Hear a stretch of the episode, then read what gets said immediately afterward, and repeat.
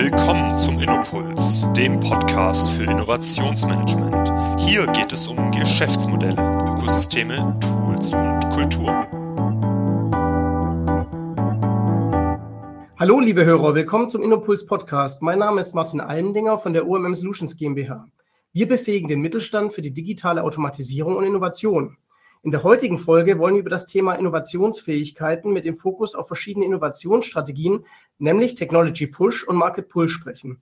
Dabei darf ich heute Dr. Susanne Krichel, Head of Innovation and Advanced Technology und Dr. Patrick Olivan, Senior Manager in Business Development Services and Industrial Communication, beide von der Firma Lab im Innopuls Podcast begrüßen. Hallo, ihr beiden. Hallo Martin. Schön, dass ihr da seid und ähm, dass wir heute über dieses spannende Thema äh, sprechen wollen und können. Äh, wichtig, glaube ich, vorab für die Hörer, glaube ich, ist es, glaube ich, ein Thema, wo es viel Reibung geben kann. Und ich denke, der ein oder andere Hörer wird es heute auch merken, was da vielleicht für Sichtweisen und Perspektiven aufeinandertreffen. Ich glaube, vorneweg kann man sagen, äh, wichtig zu sagen, es gibt nicht immer einen zwangsläufig besser oder schlechter, sondern es gibt halt einfach unterschiedliche Ansätze. Und ich denke, äh, heute im Podcast wird da relativ klar werden, welcher Ansatz wann wie geeignet ist und für was er steht. Zu Beginn möchte ich aber natürlich, dass äh, ihr euch vorstellt, ähm, gerade weil ihr natürlich auch zu zweit seid, ähm, gibt es natürlich auch unterschiedliche Historien. Ich habe auch gesehen, es gibt natürlich auch ein paar Gemeinsamkeiten bei euch. Ihr habt beide an der Uni Stuttgart promoviert, habt aber, glaube ich, auch in der Vergangenheit äh, ein, zwei Arbeitgeber äh, geteilt, ohne es wahrscheinlich zu wissen. Ähm, aber seid ja auch schon eine ganze Weile dann auch bei Lab. Von daher frage ich erstmal Susanne, ähm, wie bist du zu deiner Rolle gekommen? Ähm, wie bist du auch zu Lab gekommen? Genau, da würde ich vielleicht ein bisschen ausholen, um jetzt alle langweilen zu wollen. Äh, die Geschichte bei mir ist schon ein bisschen länger. Ich habe mal Wirtschaftsinformatik in der Ausbildung gemacht und bin dann aber in der Uni Stuttgart in ein sehr technisches Feld der technischen Kybernetik eingestiegen. Mhm. Habe auch in dem Themenumfeld promoviert, wem das was sagt. Okay, wem nicht, das ist so ein bisschen Regelungstechnik mit viel Mechatronik geplant. Mhm. Bin dann bei einem Automatisierungsunternehmen hier im Umfeld Stuttgart eingestiegen, erst in der Forschung, habe mich viel mit dem Thema Energieeffizienz beschäftigt, bin dann zum Portfolio-Management gewechselt und hatte dort die Aufgabe, Technologien in einer sehr frühen Phase marktseitig zu bewerten mhm. und zu prüfen, ob diese Technologien für die Firma sinnvoll sind, weiter zu verfolgen. Und da ist auch schon der erste Schnittpunkt zum Patrick, weil wir tatsächlich dort in der gleichen Abteilung mit dem gleichen Chef waren, aber mit unterschiedlichen Schwerpunkten. Mhm. Und bin dann aber jetzt vor drei Jahren zu der Firma Lab gewechselt. Kann Patrick gleich noch ausholen, auch auf äh, Empfehlung von Patrick ähm, und bin jetzt seit Januar quasi zuständig bei uns für die Forschung Vorausentwicklung. Mhm. Genau, um es kurz zu halten. Ich glaube, auf die Details kann man mhm. noch eingehen. Spannend, kannst du vielleicht auch noch sagen, was ist da deine Rolle? Also mit was beschäftigst du dich den ganzen Tag ganz grob? Ganz grob, genau. Also mein Team sind drei Bereiche. Mhm. Einmal die ganz klassische Vorentwicklung, das heißt das Prüfen von Technologien, das Erschließen von Technologien für die Firma.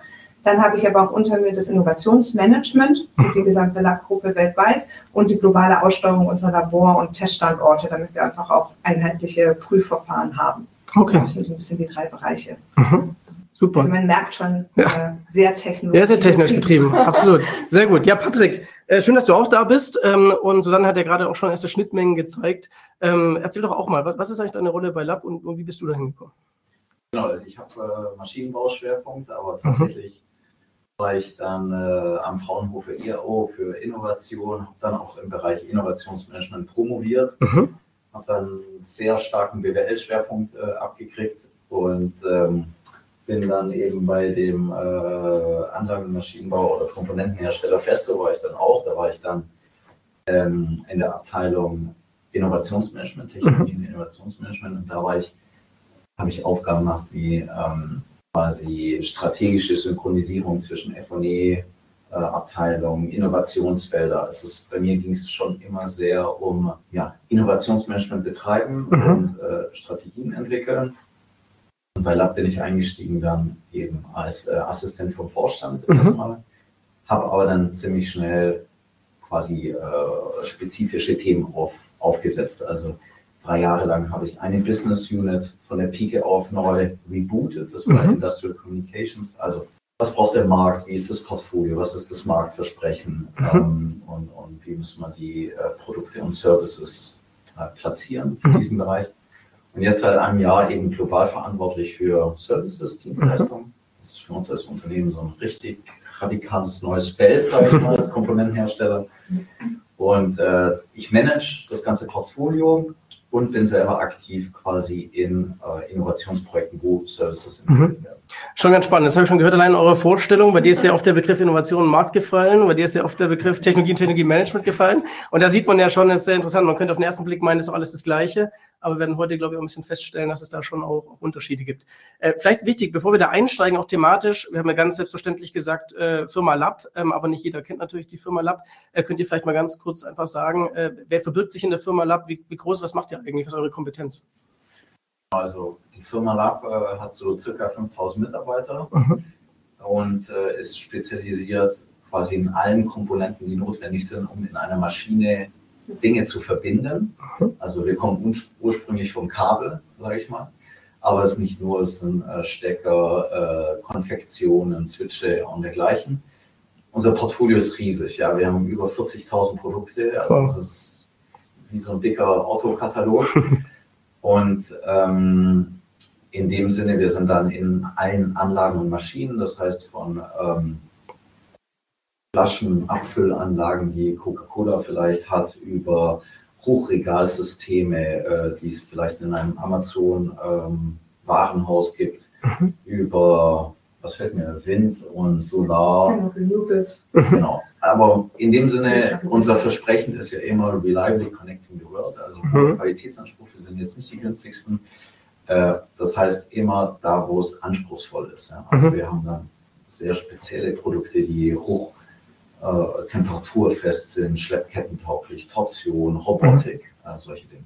Also ich höre raus, also es muss wirklich funktionieren natürlich, ja, also ganz hohe Qualität, ganz hoher Anspruch, ähm, wie man es natürlich oft auch von Mittelständlern hier aus der Region auch generell kennt. Und ihr seid ja auch ein Familienunternehmen, ne? also das ist ja glaube ich auch was immer, was man so hört. Lab ist ja eins der, der Vorzeige-Familienunternehmen, ähm, glaube ich. Genau, ich kann vielleicht noch ergänzen, ähm, weil ich mir natürlich, als ich da noch gewechselt habe, so ein bisschen die Frage gestellt habe, warum soll ich jetzt, äh, hast du schon erwähnt, von Festo dann zu Lab wechseln? Ja. Und so als äh, Ingenieurin, als Techniker denkt man so, Kabel, da steckt jetzt ja eigentlich gar nicht so viel dahinter. Denkt man erstmal, ja. Ja, wurde ich dann eines Besseren belehrt, aber das äh, zeichnet unter anderem auch Lab aus. Zum einen, dass da ein hoher Erfindergeist in der Firma steckt, also gerade durch den äh, Gründer auch der Firma, durch den Oscar Lab, der eigentlich nur ein farbige Einzeladern in seiner Leitung äh, damals äh, entwickelt hat, mhm. ist eigentlich mittlerweile ein Unternehmen mit vielfachen Innovationen entstanden, in einem sehr komponentenorientierten Geschäft. Mhm. Das ist eine Challenge, da noch das Beste rauszuholen von der Technologieseite. Mhm. Es ist familiär, das finde ich sehr besonders.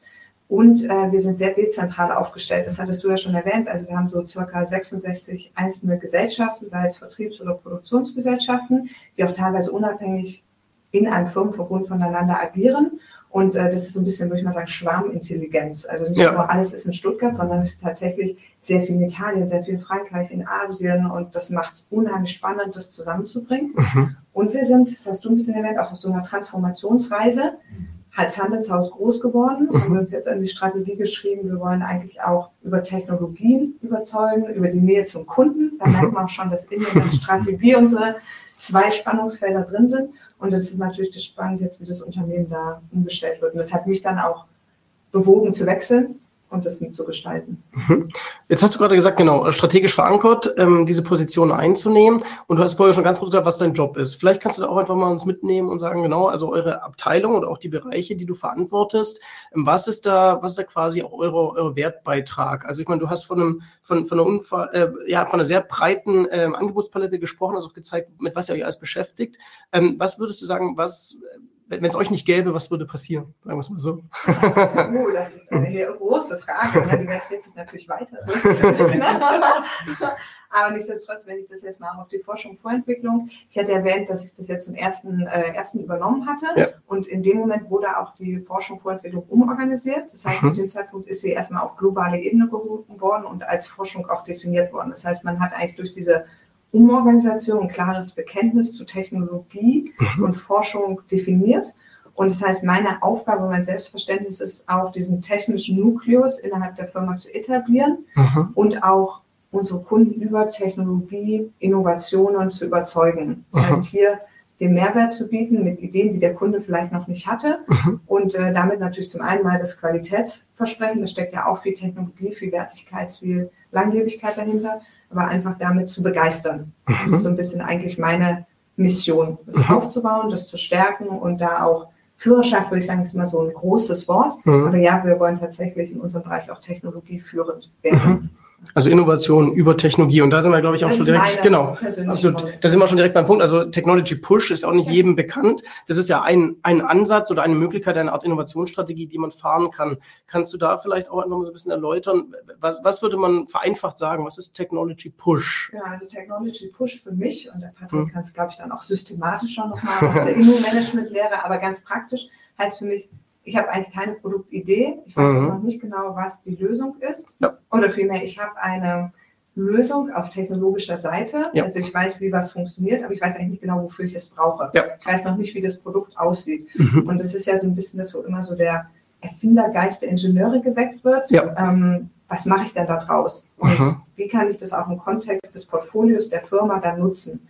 Ähm, eines der Beispiele zum Beispiel ist, wenn man, das hat jetzt nicht direkt was mit Lab zu tun, finde ich aber immer ganz gut, das Thema 5G. Mhm. Das ist aus dem Mobilfunkbereich klar, dass nach 4G 5G wird, mehr Geräte, schnellere Datenverbindungen, Ja. ähm, das muss alles stehen. Aber 5G findet jetzt auch Anklang oder Einzug in die Industrie. Ja. So, jetzt wird also diese 5G-Technologie aus einem ganz anderen Bereich in die Industrie gepusht Mhm. und die Unternehmen denken sich so, ja, was mache ich denn jetzt damit? Was soll ich denn damit tun? Ja. Und das ist natürlich super spannend jetzt zu formen. Wo kann ich damit einen Mehrwert generieren? Mhm. Und was dann nachher als Produkt daraus kommt oder als Lösung, das ist noch komplett offen. Ja. Also so gesehen auch erstmal sicherstellen, dass die technische Machbarkeit möglich ist und dann eben daraus zu gucken, äh, wie kann man das überall einsetzen, was, was gibt es für Use Cases und so weiter. Ja, okay. Patrick, äh, du hast vorher auch von, von Aufbau von Services gesprochen ähm, und der Begriff Service auch, was die Industrie ja ein bisschen neu lernen muss, gerade im Zuge der Digitalisierung. Ähm, was würdest du da sagen? Susanne kommt eben stark über den Technology Push Ansatz. Äh, der andere Begriff ist ja Market Pull. Wie findest du das in deiner täglichen Arbeit wieder? Ja, also ich bin ja eher der Verfechter von Market Pull, ja. Also Mhm. ich finde, Tech Push allein bringt es nicht. Mhm. So. Äh, können wir gleich, gleich noch ein paar Beispiele äh, sprechen. ja, äh, weil in dem Sinne, man Market Pull ist ja, man identifiziert ein Bedürfnis bei dem Kunden, Ja. äh, das, wie soll ich sagen, relevant für den ist und wo man auch ein Geschäftspotenzial sieht. Ja. Und dadurch lohnt sich es ja dann erst quasi Energie reinzustecken und äh, das aufzuziehen. Mhm. Ähm, wenn ich ja jetzt nur Tech-Push machen würde, dann wäre das ja nur, ja, ich brauche 5G, 6G, 7G, ich nehme jetzt mal das Beispiel. Ja. Aber niemand braucht es, ja, danke, das Ja. bringt gar nichts. Also die Annahme ist halt dahinter, dass es eigentlich jemand braucht, deswegen mache ich es. Also wahrscheinlich, oder? Ja, also ja, die Hoffnung, sagen wir so. Oft, ich meine, da, da kann ich direkt ein, ein Beispiel einstellen. äh, äh, ist es äh, vielen Techies unwichtig, Hm. ob es jemand braucht. Also Hm. Beispiel von uns von der Firma. Ist ein paar Jahre her. Wir, wir verkaufen ja Kabel in wirklich Kilometerlängen auf äh, Trommeln, Ja. Holztrommeln. Ja. Und äh, das war der Moment, wo so äh, IoT-Devices mit Batterie, die irgendwelche Gyroskopen und so weiter drin haben, äh, dass man äh, die nutzen kann. Also smarte Produkte. Und dann Mhm. wir uns, wie cool wäre es, wenn die Kabeltrommel smart wäre. Und dann haben wir tatsächlich äh, eine Trommel, haben uns mit einem Startup kollaboriert, haben Mhm. so ein Device an die äh, Trommelseite und sieh da, die Trommel hatte jetzt GPS-Location und, und, und dergleichen. Und wir haben es auf der Messe vorgestellt als die erste smarte Kabeltrommel. Selbst Merkel war da und Ja. alle fanden es cool. Und es hat auch wahrscheinlich super funktioniert, oder? Es hat Oder? super funktioniert, aber mehr auch halt nicht. Hm. Wir haben dann wirklich uns die Zähne ausgebissen. Gibt es einen Kunden, der das braucht? Mhm. Und tatsächlich, das Projekt landete bei mir und wir haben dann wirklich nochmal ganz am Anfang angefangen, welche Kunden haben hier einen Bedarf?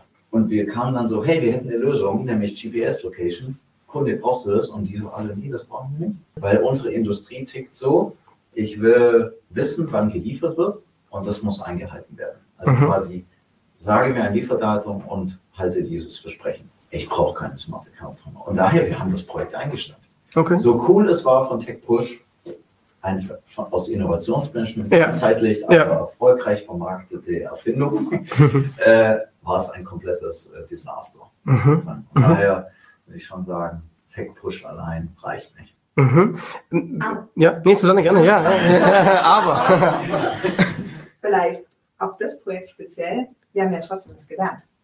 Ja. Das darf man nicht unterschätzen. Mhm. Als Kabelhersteller, wo wir eigentlich drahtgebundene Verbindungen machen, haben wir uns auf einmal mit IoT auseinandergesetzt, schreit oft nach Funkverbindungen, also quasi so der Gefahr für das Kabel, wenn man mhm. das mal sagt. Wir sagen immer kein Funk ohne Kabel, aber mhm. nichtsdestotrotz. Und es hat uns intern viele Denkprozesse gebracht. Also deswegen bin ich so, wo ich sage, jeder Tech-Push bringt aber auch Veränderung mit sich, bringt Erfahrung mit sich. Und ja, ist immer ein Risiko, das zu machen. Mhm. Aber in dem Moment hat es nicht geklappt, hat kein Kundenbedürfnis gesprochen, aber heißt ja nicht, dass es immer so geht. Und ja. vielleicht um Patrick ein bisschen zu äh, teasern, hatten wir ja gerade erst die SPS und äh, Patrick war da auch. Äh, SPS ist eine Messe, äh, ne? Genau, die ja. SPS-Messe quasi für, wenn man sagen, Automatisierungstechnik, Elektrotechnik, Maschinenbau, so die Fachmesse. Mhm. Und da haben wir unser Future Lab, das ist eins unserer Formate, um innovative Ideen vorzustellen. Und Patrick mhm. war auch da. Und da haben wir eine Tech-Push-Idee vorgestellt. Und äh, das ist quasi ein neues Kabeldesign. Und das ist mhm. aus einem Forschungsprojekt raus entstanden. Da haben wir sich einfach ähm, überlegt gehabt, ja, elektromagnetische Verträglichkeit, Störungen in automatisierten mhm. Systemen, was kann man da machen? Und hat dann wirklich über reine Technologiearbeit, Simulationen, sich überlegt, wie kann ich jetzt so ein Kabel besser machen? Und ist auf eine neue Art der Verseilung, also wie das Kabel aufgebaut ist, mhm. bekommen. Und dann haben wir uns gedacht, ja, super, Messungen haben gezeigt, das bringt was und haben es auf die Messe gestellt. Genau das gleiche wie bei der Smart Cable Drum. Mhm. Wir haben eigentlich keinen Kunden gehabt, der gesagt hat, das brauche ich oder der vorher gemeint hat, ich will jetzt eigentlich ein EMV-optimiertes Kabel, wo wissen, dass das teurer ist. Und Patrick, was dann auf der Messe passiert? ja, da, ich muss gestehen, die Kunden fanden es ziemlich geil. Ja, es ist ja spannend. Allein schon an den zwei Beispielen sieht man, dass äh, also man sieht, dass es unterschiedliche Ansätze gibt. Ähm, man sieht auch, dass ähm, manches klappen kann, manches nicht klappen kann. Würdet ihr dann sagen, die Ansätze müssen zwangsläufig komplementär gedacht werden? Oder, oder wie, wie würdet ihr sagen, wie stehen diese Ansätze zueinander? Oder wenn man auch sagt, ähm, äh, in der Größe, so groß wie Lab auch ist, muss man zwangsläufig beide Ansätze fahren? Oder wie würdet ihr das äh, bewerten? Ja. Ich denke schon, äh, dass, dass es äh, beides braucht. Ich ich finde es schon wichtiger, ähm, quasi Kundenbedürfnisse zu haben. Ich mhm. finde, das, das, sichert dir einfach deutlich mehr bessere Ausgangssituationen. Mhm. So, kurz nochmal ein Beispiel in die Runde. Ja? Äh, quasi die Fortsetzung dieser smarten Kabeltrommel. Ja. Ähm, in dem Sinne, wir kamen dann erstmal äh, haben wir uns angeschaut, okay, wo wollen wir Probleme von Kunden lösen? Und dann mhm. haben wir gesehen, okay, wir liefern Kabeltrommeln, aber danach wissen die Kunden nicht quasi, wie viel Kabel ist noch auf der Trommel. Und dann waren gleich bei uns die Techniker, die ja, können wir unterschiedliche Technologien einsetzen, um das zu messen. Ja, ein Wiegesensor, eine Augmented Reality äh, oder whatever. Ja. Und dann bin ich da hart reingegrätscht und habe gesagt, nee, wir müssen jetzt mindestens zehn Kunden davor besuchen und gucken, wie die das heute machen. Mhm. Und dann haben wir so Regale, wo, wo, so eine Trommel im Regal hängt, in allen Farben und Formen gesehen, so ein bisschen wie man den Bauhaus kennt, aber haben auch gesehen, wie die damit umgehen. Ja? Also in den Gabelstapler lassen die Trommel da mehr oder weniger ins Regal fallen. Also die, die Wiegeeinheit, die hätte das einmal mitgemacht, dann wäre es das gewesen. Und letztendlich mit dieser dieser Schärfe, diesem Kundenverständnis, konnten wir dann das Problem richtig gut spezifizieren, ja, ein bisschen so Pareto-mäßig, was kommt in den meisten Fällen vor und was mhm. ist eher Ausnahme. Und dann haben wir die Techies dazu genommen. Mhm. So, jetzt, jetzt könnte losspielen. Mhm. und äh, jetzt äh, haben wir tatsächlich am Ende jetzt eine Technologie gewählt, äh, nämlich Gyroskopen, die ja vor drei Jahren komplett schief gelaufen ist. Aber jetzt passt sie halt zu ja. einem Problem. Problem. Es, ist, mhm. es ist eben nicht nur eine Einzeltrommel, wir reden von einem Regal, wir wissen ganz genau, in welchem Kundenprozess wir uns befinden.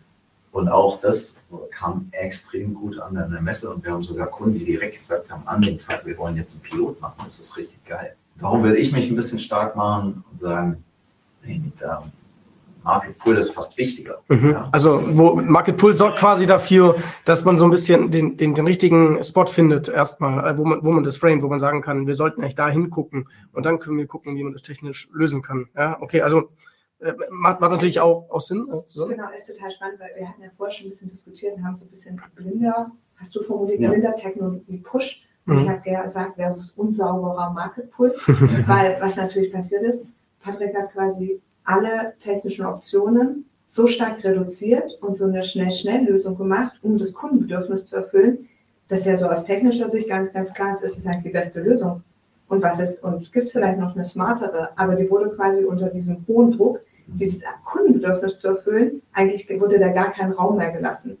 Und das ist ja das, wo ich auf der anderen Seite ich dann für Tech-Push auch ja. oder sage, auch den Technikern muss eine gewisse Freiraum gegeben werden, ohne dass sie schon ganz harte Begrenzungen haben, was eigentlich nachher das Kundenziel ist. Mhm. Und vielleicht, um, um das auch noch ein bisschen klarer zu machen, wir hatten es Martin ganz am Anfang, ähm, es gibt ein Thema bei uns, was ein Tech-Push ist, der aber sehr, sehr spannend ist und wo man auch vielleicht so ein bisschen dran erkennt, was so ein Tech-Push auch für Optionen bietet oder für, für Freiheiten. Und zwar mhm. ist das gerade das Thema Gleichstromtechnik. Mhm. Ähm, eigentlich, wenn man jetzt mal so überlegt, wir haben hier unsere Netze, die laufen alle auf AC, also auf Wechselstrom, Wechselspannung, ist überhaupt kein Thema. Jeder kriegt seinen Strom, die Anlagen laufen, Spannung ist da, alles gut. Jetzt entsteht aber gerade oder seit Jahren schon ein Forschungsprojekt in einer sehr kleinen deutschen getriebenen Gruppe die Idee, lasst uns doch Gleichstromtechnik in die Fabriken bringen. Mhm. Durch erneuerbare Energien, durch Solar, über Energiespeichersysteme. Ist es doch einfach smarter, wenn wir gar nicht so viel Umrichter dazwischen haben, wo wir erst die Energieformen ineinander oder die Art der Energieerzeugung transformieren. Mhm. Klingt erstmal sehr anwendungsorientiert, ist aber total technologiegetrieben. Was da halt passiert ist, ist, dass man auf einer vorwettbewerblichen Ebene, ohne über ein Produkt, ohne über eine sehr kundenspezifische Lösung zu sprechen, auf einmal mit Marktbegleitern, mit Universitäten, mhm. mit sogar ähm, also wirklich harten Wettbewerbern ja. in Konsortien sitzt, in, in Gruppen mhm. und diskutiert auf Technologieebene, weil ja. einfach jedem das interessiert. Das ist mhm. so, wenn man nur ein Kundenproblem denkt, ist das überhaupt nicht möglich. Mhm. das finde ich halt ist eine sehr große Chance. Mhm. Jetzt hat man natürlich das Thema, DC wird in die Industrie gedrückt. Natürlich stellt sich jetzt die Frage, wo, auf welche Probleme trifft es und wo setzt man das ein, aber hätte man nicht aus einer technologischen Neugierde einfach nochmal bestehende Probleme auf links gedreht mhm.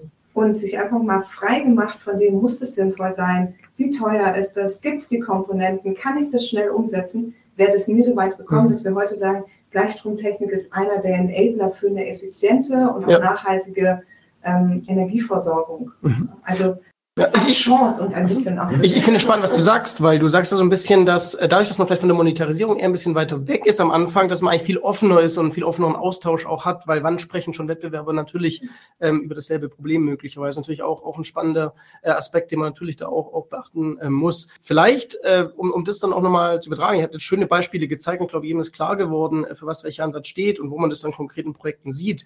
Ähm, aber wenn ich das jetzt mir mal ganz organisatorisch und tagtäglich vorstelle, ähm, du hast vorher gesagt, eben, du hast auch eher dann BWL studiert, du hast von den Techies zum Beispiel gesprochen, du hast auch von den Technikern gesprochen. Ähm, das sind ja schon auch einfach äh, wahrscheinlich ein Schlag anderer Mensch, der einen anderen Fokus auch hat, andere Fähigkeiten hat. Wie funktioniert das denn tagtäglich dann, sage ich mal, in der Übersetzungsarbeit? Weil äh, er braucht ja alle Profile bei Lab und alle tragen ja dazu bei, dass Lab am Ende erfolgreich ist. Also wie organisiert ihr euch, wenn, wenn ihr quasi beide Strömungen gleichzeitig verfolgt? Es ist eine Ringe. Also ich würde sagen, Patrick kann ganz gut von der theoretischen Seite anfangen und ich kann gerne auch so ein bisschen praktisch. Ja, also äh, grundsätzlich definitiv äh, Projekte sind erfolgsversprechender, wenn sie interdisziplinär aufgestellt sind. Ja. Definitiv. Ähm, wir bei Lab fahren quasi, was Tech Push angeht, ein bisschen so zentralistisch, ne, eine eigene mhm. Abteilung, ja, die sich ein bisschen Zeit nehmen kann und rausnehmen kann. Und eben äh, die Sachen, die näher am Markt sind, wie Services äh, oder ja, äh, wie soll ich sagen, nicht so krass technologische Innovationen, die, das sind ähm, quasi Projektteams mit vielen unterschiedlichen Personen aus dem Unternehmen. Also da ist der Vertrieb mit involviert, äh, das sind äh, das Produktmanagement und so weiter. Das heißt, ich arbeite in, in Gruppen, so wie wir es auch äh, ja mit OMM, äh, mit dir, Martin, gemacht haben, ne? das, mhm. äh, im Labor. Das war ja auch genial, weil solche Innovationen brauchen unterschiedliche Perspektiven und man muss auch schnell abschätzen können. Ja, man mhm. sich da nicht zur Zeit. Man will wissen, auf welches Pferd man setzt. Ja. Also daher erstmal, um es nochmal zurückzuheben, strukturell äh, quasi die, die, die Market-Pull-Seiten eher so netzwerkmäßig, projektmäßig, kontextuell getrennt äh, vom Tagesgeschäft.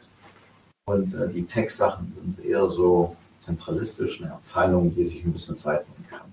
So sind wir organisatorisch aufgestellt. Jetzt haben wir aber noch nicht die zweite Frage beantwortet, nämlich wie, leben wir das dann? ich würde sagen, wir leben es im täglichen Ringen miteinander. Ja. Ähm, würde da vielleicht noch eins ergänzen, weil ich das auch unterstütze. dass man bei der Tech-Seite ähm, den Techies oder den Forschern erstmal einen geschützten Raum gibt, mhm. weil tatsächlich zu viel Störung von außen und zu viel Impulse so ein bisschen von der eigentlichen sehr tiefen Arbeit ablenken. Ja. Was wir allerdings machen, ist, dass wir gerade für die Techniker internationale Netzwerke aufbauen, mhm. wo die sich dann über bestimmte Technologien austauschen können. Das heißt, wir haben zwar in Stuttgart so die offiziell definierte Vorentwicklung, aber wie ich schon meinte, wir sind sehr dezentral ja. und müssen eigentlich das Wissen aus den verschiedenen Regionen nutzen. Das mhm. sind aber dann, wir nennen das Tech Councils, mhm. ganz spezielle Technologie-Austauschgruppen. Mhm.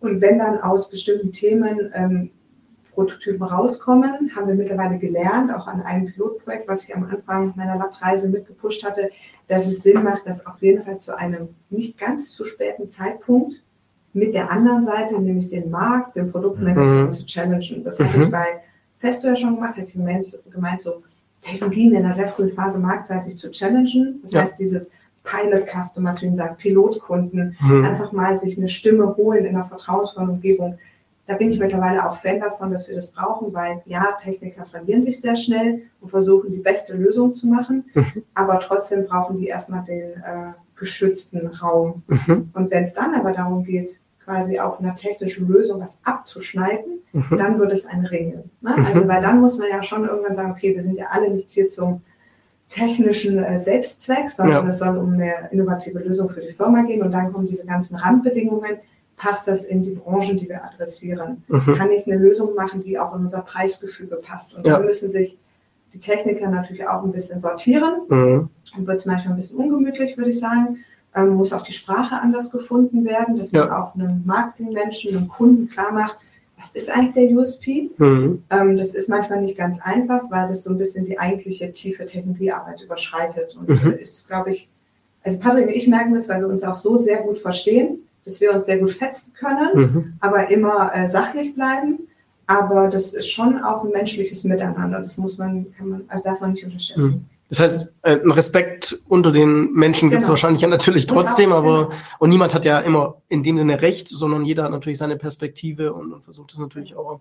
Ja, es, braucht, es braucht halt die Momente, wo man sich fetzen kann. Mhm. Also das haben wir, mhm. Susanne und ich, wir haben das äh, schon unzählige Male erlebt, weil in dem Sinne, ja, irgendwie steckt das halt in einem drin, ja.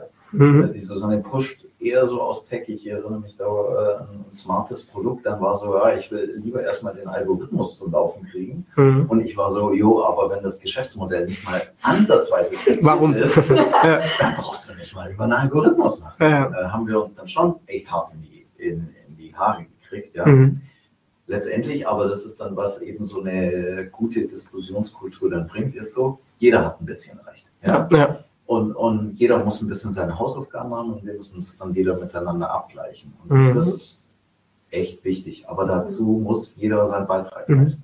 Und funktional vote ich da immer so für den Produktmanager für die Zukunftsthemen. Mhm. Also jemand, der es auch, also was häufig passiert ist, dass dann, oder was wir gemerkt haben, dass dann auf einmal der Vorentwickler schon halb in die Produktmanagerrolle gewechselt ja, ist, weil er ja. die Technologie so weit vorgetrieben hat, dass er dann auf einmal auch nur noch der Experte war und auf einmal Kunden gesprochen hat. Mhm. Und es ist aber gar nicht, wie du auch gesagt hast, eigentlich das Profil oder der mhm. Wunsch, mhm. jetzt auf einmal Kundengespräche zu führen und, und das zu promoten.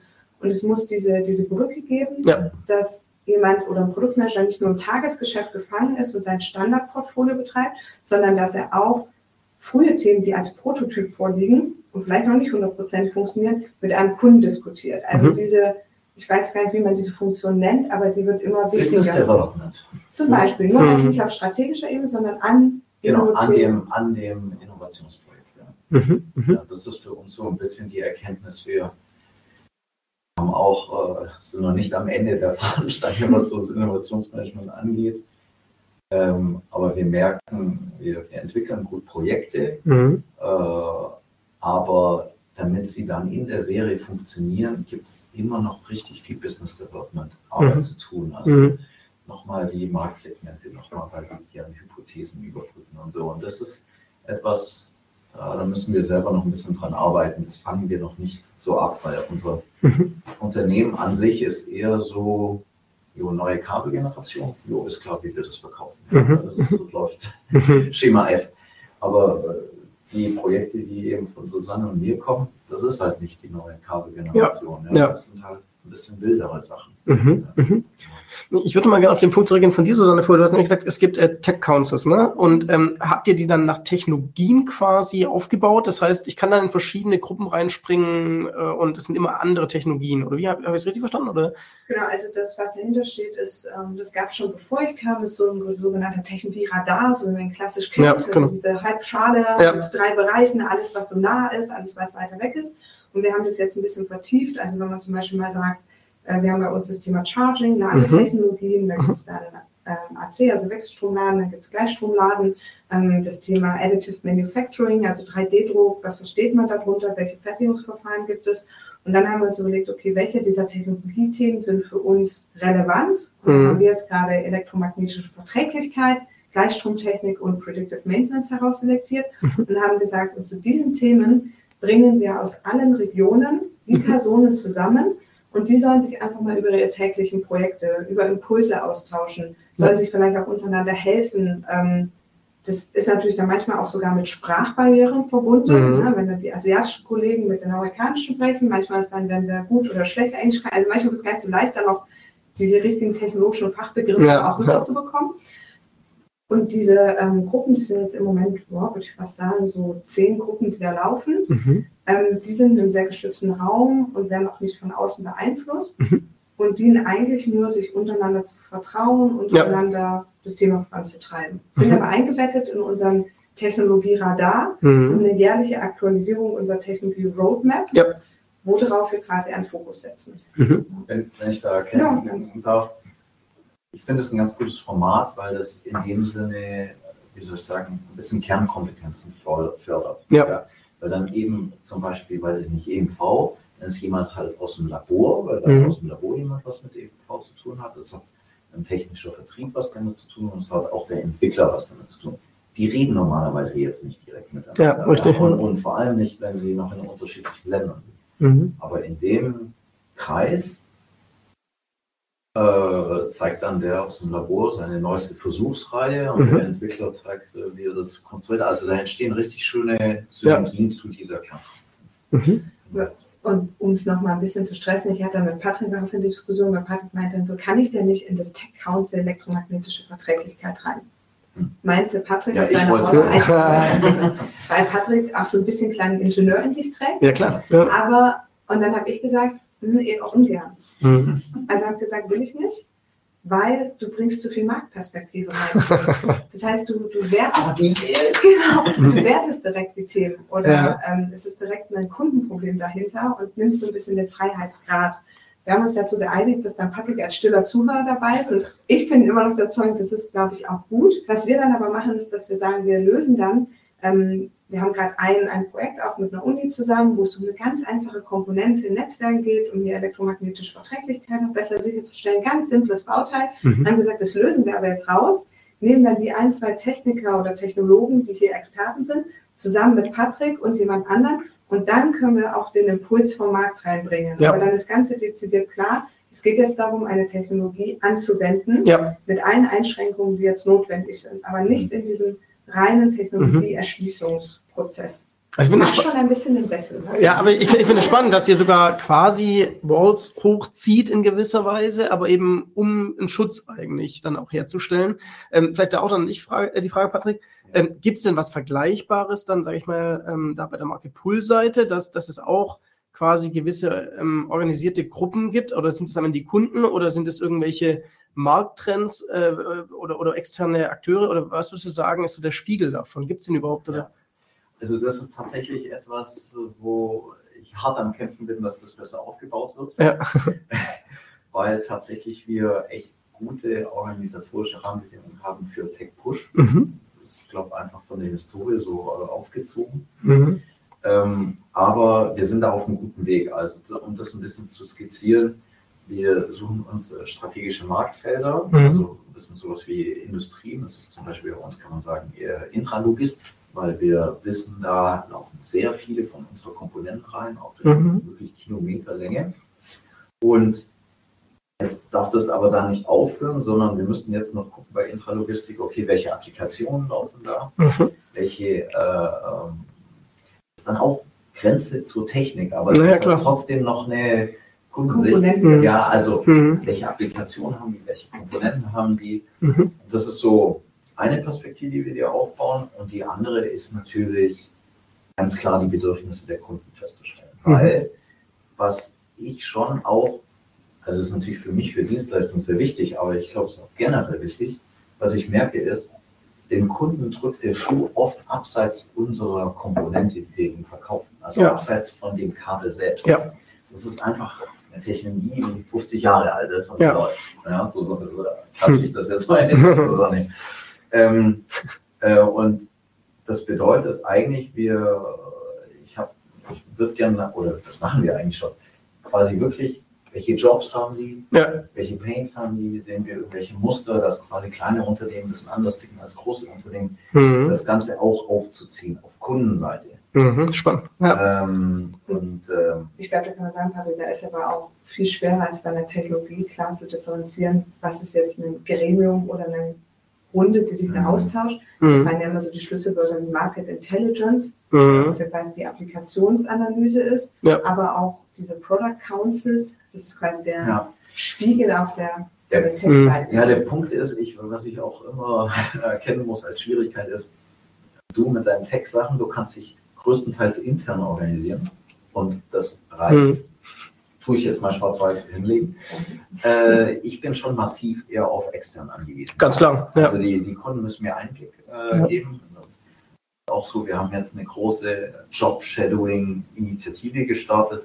Also nicht interne Job-Shadowing, sondern extern. So. Mhm. Kunden, lasst uns einen Tag mit euch über die Schulter schauen. Ich will genau sehen, wie ihr da arbeitet. Ja. Weil sehr oft, wenn ich die dann frage, hey, wo ist euer Problem? Dann sagen, ja, alles gut. Ja, ja, wenn ich hab sehe, keine was- Probleme. Ja, Ja, genau. ja. Aber wenn ich sehe, was die machen, denke Ja, ja. ich, was Hölle? Ja. Das ist in Kompliziertheit Mhm. nicht zu übertreiben. Und, und wird das angenommen? Ich könnte mir vorstellen, wie du gesagt hast, es ist deutlich schwieriger natürlich, dass Kunden die Tür aufmachen und sagen, äh, ja klar, am Ende wollt ihr doch nur verkaufen, warum soll ich das tun? Ja, also, Ja, ja. äh, und dann ist ja auch immer die Frage, fragt man nur seine Kunden oder potenzielle Kunden? Und dann ist auch wieder die Frage, an wen komme ich ran? Ne? Ja, genau. Also es muss ja nicht immer heißen, dass man an die Kunden leichter rankommt. Es kann ja auch manchmal sein, dass man über Nicht-Kunden sogar leichter rankommt. Also, oder Ja.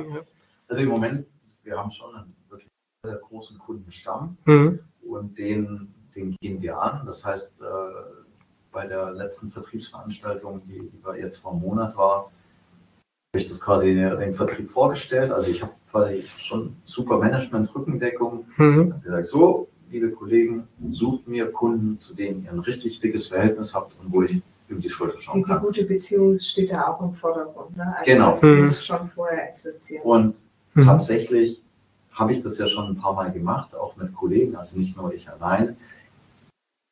Du findest, also erstens, du findest und siehst andauernd etwas und du kannst fast jedes Mal schon direkt Tipps und Tricks geben. Also Mhm. daher, der Kunde kriegt eigentlich schon immer direkt was raus, auch Ja. wenn man die Aufgabe schon eher so Metainformationen nimmt, die einem langfristig Orientierung geben. Also Ja. daher, und das machen wir jetzt, ja. Also das wird spannend. Und dann kommt eine spannende Sache, weil was ja am Anfang mein Tech-Push geht vielleicht ein bisschen blind. Ne? Ja. Also wo hört man auf, wo hört man an? Ich finde auf der anderen Seite dann die Challenge bei Market Pull, wenn ich dann einmal bei, bei einem Ja, Kunden war, dann und das haben die wir, Zeit. Da, Mhm. es tickt die Zeit, aber es gibt auch so viele Impulse Mhm. und dann geht man zum zweiten. Mhm. Und kriegt wieder ganz neue Impulse. Ja. Und sieht doch keine Muster quasi. Genau, und Mhm. dann ist so, wo ich sage, klar, bei der Technologie, ich muss auch irgendwie gucken, dass es an meine Produktstrategie andockt. Ich darf Ja. nicht zu frei sein. Aber beim Marketing muss ich mir ja dann auch überlegen, auf was setze ich und wie priorisiere ich das, weil man erzeugt ja auch so eine Erwartungshaltung, man hat jetzt die Probleme des Kunden aufgenommen und die werden dann auch gelöst, Mhm. aber das muss ja trotzdem auch zu einem höherskaligen Geschäft führen oder Ja, sonst. Ich definitiv. kann ja nicht klar. individuell auf den Kunden einstellen. Richtig, richtig. Da sehe ich auch eine, eine Herausforderung für die Zukunft, wie man das quasi auch bewertet und mit diesen ganzen Impulsen umgeht. Mhm. Ja, also, und ich finde auch der Zeitaspekt und Erwartungsmanagement ist schon auch knifflig. Mhm. Weil die Kunden nehmen sich Zeit, die erwarten auch irgendwie eine Rückmeldung. Klar. Ja, also so, so, so ein bisschen ein Ergebnis. Ja, sozusagen. ja, ja, klar. Wie gesagt, die Erfahrung zeigt, man kann das auf kleiner Flamme definitiv leisten und sollte man auch. Ja, Mhm. das ist äh, was das letzte Mal. Klar. Aber man muss schon auch irgendwie ähm, ja, Kunden oder Ansprechpartner finden, die das große Ganze sehen und wissen, hey, ich investiere jetzt die Stunde oder die drei Mhm. Und äh, weiß ich nicht, in einem oder zwei Jahren haben die echt viel, viel bessere Lösungen oder die helfen mir auch mal, wenn ich was Ja, habe. Also ja. das, ist, ja, das ist schon eher so ein Gutmensch-Ding. Ja, ja, ich mal, ja, ja. Weil ich kenne keine Modelle, wo, wo man die kompensiert oder so. Oder Mhm. dann Geld gibt, ja, oh, Dankeschön, hier 200 Euro oder so. Klar, Also, klar, ja. Das ist ähm, Mhm. daher schon auch knifflig. Ich finde es, also wir haben jetzt echt lange über, über auch natürlich auch das Wie gesprochen und ich glaube, es kommt relativ oder es ist ganz klar, wie jeder sich da organisiert und, und, und was da so auch die Herausforderungen äh, tagtäglich äh, sind. Ähm, noch eine letzte Frage wäre, ihr habt vorher so kurz von dem Produktmanagement gesprochen und ihr habt auch von den Brücken gesprochen. Ähm, vielleicht da auch nochmal ein bisschen, auch, auch konkret, ähm, sind das, sind dann Produktmanager quasi so ein bisschen dann die Vermittler bei euch oder gibt es nochmal extra äh, Personen, die in gewisser Weise diese verschiedenen Sprachen managen, die Leute zusammenbringen? Oder trainiert ihr quasi Technologen beizubringen, auch im Markt zu denken und Marktleuten irgendwie beizubringen, auch in Technologien zu denken? Also wie, wie würdet ihr das beschreiben, wie dann eigentlich die Brücke aussieht? Also für mich würde die Brücke tatsächlich heute noch fehlen. Ich würde aber sagen, Okay. nicht nur bei Lab, Okay. sondern insgesamt. Ja, ja, Weil man muss ja schon sehen, ein PM oder ein Produktmanager hat die Aufgabe, sein Portfolio strategisch weiterzuentwickeln. Das heißt, er ist natürlich sehr erfolgsorientiert von Mhm. der Rolle her. ja, Und diese Freiheit quasi mit einem Kunden, also jetzt aus meiner Sicht, ja, Produkttyp, Prototypen sehr, äh, sehr offen zu besprechen, ist eine Tätigkeit, die erstmal nicht erfolgsgarantierend ist. ja, Und ich finde, dass diese Rolle eigentlich geschaffen werden muss und Mhm. dass wir dazu spezielle Leute brauchen. Genauso wie wir sagen, wenn, ähm, also meine Meinung, ne? Ja, ja. Mhm. Genau, Patrick schüttelt schon den Kopf. wenn wir, wenn wir ähm, uns anschauen, man hat ein, eine neue Idee in den Markt getrieben und die kommt beim Kunden an, dann braucht es Applikationsingenieure, um Mhm. auch dem Kunden zu helfen. Wie geht man damit um? Weil Mhm. ja auch da quasi erstmal eine Lernphase stattfinden muss, sei es bei Gleichstromtechnik oder bei unserem neuen Kabeldesign. Was mache ich damit? ja. Und ich sehe noch nicht, dass wir das wirklich in den Rollen oder Stellenprofilen drin haben und dafür Mhm. auch den nötigen Freiraum geschaffen haben. Mhm. Ja, ich würde ich würde es ein bisschen anders einordnen. Also ich gebe dir recht, dass, wie soll ich sagen, wenn du die Grundstruktur des Unternehmens nimmst, Mhm. dann, dann ist das, glaube ich, so der Fall. Aber wir haben ja eigentlich auch gute Strukturen, wenn es eben um radikale Innovationsthemen geht. Und da haben wir einen eigenen Prozess, ja, wo man iterativ arbeitet. Wir stellen auch ein interdisziplinäres Team zusammen. Und interdisziplinäres Team heißt, wir haben Technolog Technologen drin, die auch äh, Vertriebler oder äh, ja, so Marktinnovatoren Mhm. wie ich, äh, Mhm. sage ich jetzt mal. Und dann klappt das schon richtig gut. Mhm. Das heißt, du ziehst es Aber halt sehr komprimiert dann, also man, man muss natürlich dann in, im Genau, kleinsten ein Raum Thema. quasi wenige Leute zusammenbringen mit unterschiedlichen Perspektiven und denen aber auch so ein bisschen die Pipeline geben, das überhaupt machen zu können. Oder das muss eine Organisation Das ist dann wahrscheinlich leisten. Lösung, um das zu kompensieren, was die traditionelle Organisation nicht leisten Mhm. kann. Patrick ist ja damit ambidextri, das ist ja dein, dein Steckenpferd, um einfach Ja. zu sagen, wenn es die Organisation nicht stemmt, um Mhm. das Thema trotzdem voranzutreiben, ziehe ich es raus. Ich würde mir halt wünschen, dass es irgendwann so eine Rolle gibt, Mhm. die auch da ist und die diese frühen Sachen begleitet, einfach als Mhm. offizieller Hafen. Aber Ja. Ja. kennst du Ja, besser als also- ich, dass es da Ja. verschiedenste Modelle Ja, ich, ich glaube, das hat was ein bisschen mit der Menge an Themen und Reifegrad und so weiter zu tun. Mhm. Ähm, ich ich finde es richtig cool, dass wir das quasi so schon projektorganisatorisch schon Ja. ganz gut Mhm. gemanagt Mhm. bekommen. Aber ich glaube, der Anspruch ist schon richtig, dass das auch, äh, wie soll ich sagen, über die gesamte Organisation oder, oder größere Teile auch, auch funktioniert. Ja, definitiv. Das Mhm. ist eine spannende zukünftige Organisationsaufgabe, auch wie gestaltet man sowas und bringt das, bringt das dann zusammen oder auch wie viele Ressourcen hat man dafür und wie viel Zeit gibt man dafür frei. Mhm. Jetzt hast du schön gesagt, sozusagen zukünftig. Das heißt, wir wollen da auch mal, ähm, äh, mal schauen, äh, noch in die Zukunft blicken ja, und auch, auch, auch ähm, zu, zu, zum Ende kommen. Ähm, was würdet ihr sagen? Was sind da so die Zukunftsthemen, die kommen? Also wir hatten so ein bisschen gehört, Rollen, äh, Übersetzung, Brücken noch mehr äh, schaffen. Äh, Gerade wenn, wenn auch andere Vertreter von, von Unternehmen das hören, ähm, die vielleicht noch nicht so weit sind an manchen Stellen, weil ich kenne tatsächlich auch einige Unternehmen, die erst Market ähm, Pull erstmal aufbauen müssen, weil sie schon immer sehr viel technologische Push gemacht haben, und natürlich sehr schwierig ist, von null da zu starten. Ähm, und du hast ja gesagt, du, du bist ja nah am Vorstand dran, das heißt, es wird ja auch gewollt, sage ich mal, aber wenn das nicht der Fall ist, wird es natürlich möglicherweise schwierig, oder? Oder ist gar nicht möglich. Deswegen da vielleicht auch mal die Frage an euch, wenn man in die Zukunft blickt und ähm, es gibt ja viele Unternehmen in Deutschland, die natürlich, ähm, sage ich mal, äh, sehr, ich sag mal, ingenieurlastig aufgestellt sind. Ähm, was, was werden da die Themen sein oder was glaubt ihr, was, was können die machen? Gibt es da Ideen oder auch Gedanken? Ja, also ich denke, ähm, sei es, ob das einzelne Mitarbeiter sind, die überzeugt, äh, von dieser Idee überzeugt sind und tatsächlich dann Kunden besuchen und sich diese Informationen holen und das dann intern streuen. Ich denke, das ist schon mal ein sehr pragmatischer und ein guter Ansatz. Ja, mhm. einfach sozusagen, hey, guck mal, so sieht das bei denen aus und ja. so weiter.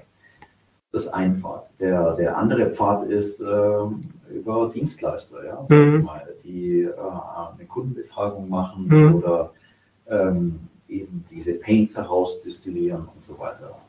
Machen wir auch. Mhm. Also daher, aber natürlich ist schon wie in ganz vielen Themen, Top-Management-Support ist schon entscheidend. Also da muss, die müssen schon einsehen, dass man mit den heutigen, alleine mit den heutigen Produkten mhm. vielleicht nicht äh, erfolgreich sein wird und dass vielleicht rein Technologie eben nicht reicht und dass man verstehen muss, die Welt verändert sich ja. mit seinen Märkten und Abhängigkeiten und das bedeutet auch, dass man das erarbeiten und feststellen muss. Mhm. Ja. Mhm.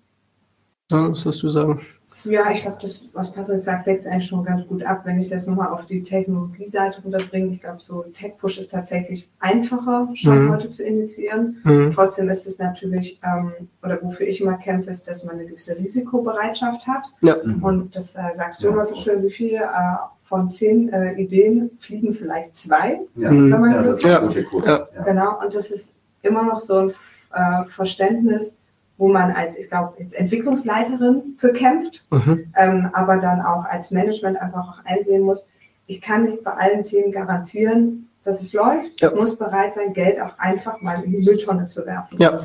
Ähm, und das ist für die Tech-Seite, finde ich, sehr wichtig. Und mhm. ähm, ich habe gelernt, man kann noch so viel organisieren. Und ich habe mhm. das Innenmanagement bei dir, Patrick, du bist da methodisch sehr viel, trotzdem sage ich immer so, Ärmel hochkrempeln, mit einzelnen Projekten anfangen und über die Zeit lernen. Ja. Und dann ergibt sich auch irgendwie so ein individueller Weg, was das Unternehmen braucht. Viele machen ja auch so, ähm, wir diskutieren es immer ein bisschen so ex, ähm, ausgegründete Inno-Labs, ja. sagen, also mhm. Freiräume. Ja. Das ist sehr weit dann schon mal rausgezogen, ist mhm. auch viel ähm, zu Marketing, zur Diskussion. Ich glaube, wir beide sind Fan davon, das in der Organisation ja. zu lassen ja. und immer ganz gezielt Freiräume zu geben. Und, mhm.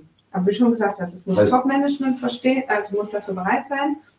Und auch als Mitarbeiter, glaube ich, muss man brennen mhm. und auch an sich selber immer zu gucken, stehe ich dafür ein oder nicht und dann auch kämpfen. Mhm. Mhm. Und das ist so beide Seiten. Also nicht nur das Eis aufs Management schieben, sondern auch das, es liegt ja in der Natur der Menschen, was bewegen zu wollen. Ja. Ich würde da vielleicht noch zwei Sachen ja. zufügen ja. wollen.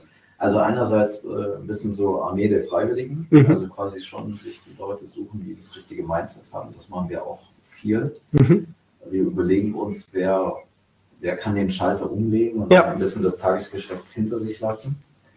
Ähm, und das andere, Kommt sicher gleich nochmal. Ja.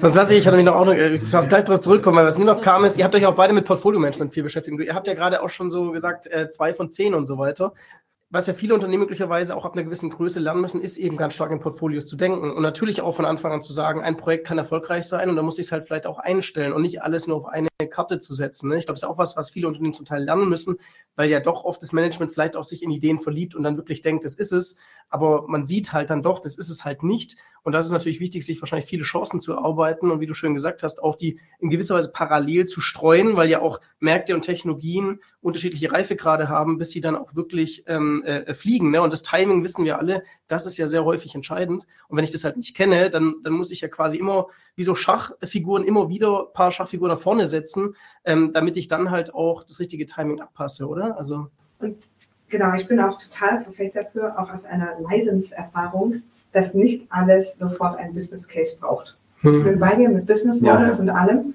aber das ist das, wo ich denke, wenn alles direkt an Zahlen gemacht wird, ja. es gibt ja immer dieses, wie kann man eine Innovation... Ja, Umsatz sofort nach Tag 1. Ja. An was messe ich, wie viel gratis ist.